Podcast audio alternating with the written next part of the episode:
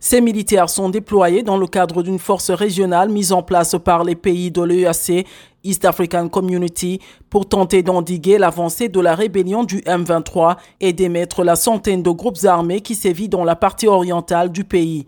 L'effectif burundais devant être déployé au nord Kivu est censé atteindre une centaine d'hommes qui est en train de venir par route dans la journée, a déclaré le général congolais Emmanuel Kaputa Kasenga, commandant adjoint de la force est-africaine. À l'aéroport, le général Kaputa a rappelé à la petite troupe qu'elle sera déployée dans Sake, Kiloligwe et Kichanga pour participer au retrait sans condition des rebelles du M23. Kichanga et Kiloligwe sont sous le contrôle du M23 depuis fin janvier. Les troupes burundaises ajoutent à un contingent de l'armée kenyane d'environ un millier d'hommes déployés dans et autour de Goma depuis novembre 2022. Des troupes sud-soudanaises et ougandaises sont encore attendues sur le sol congolais pour compléter le dispositif militaire décidé par l'UAC.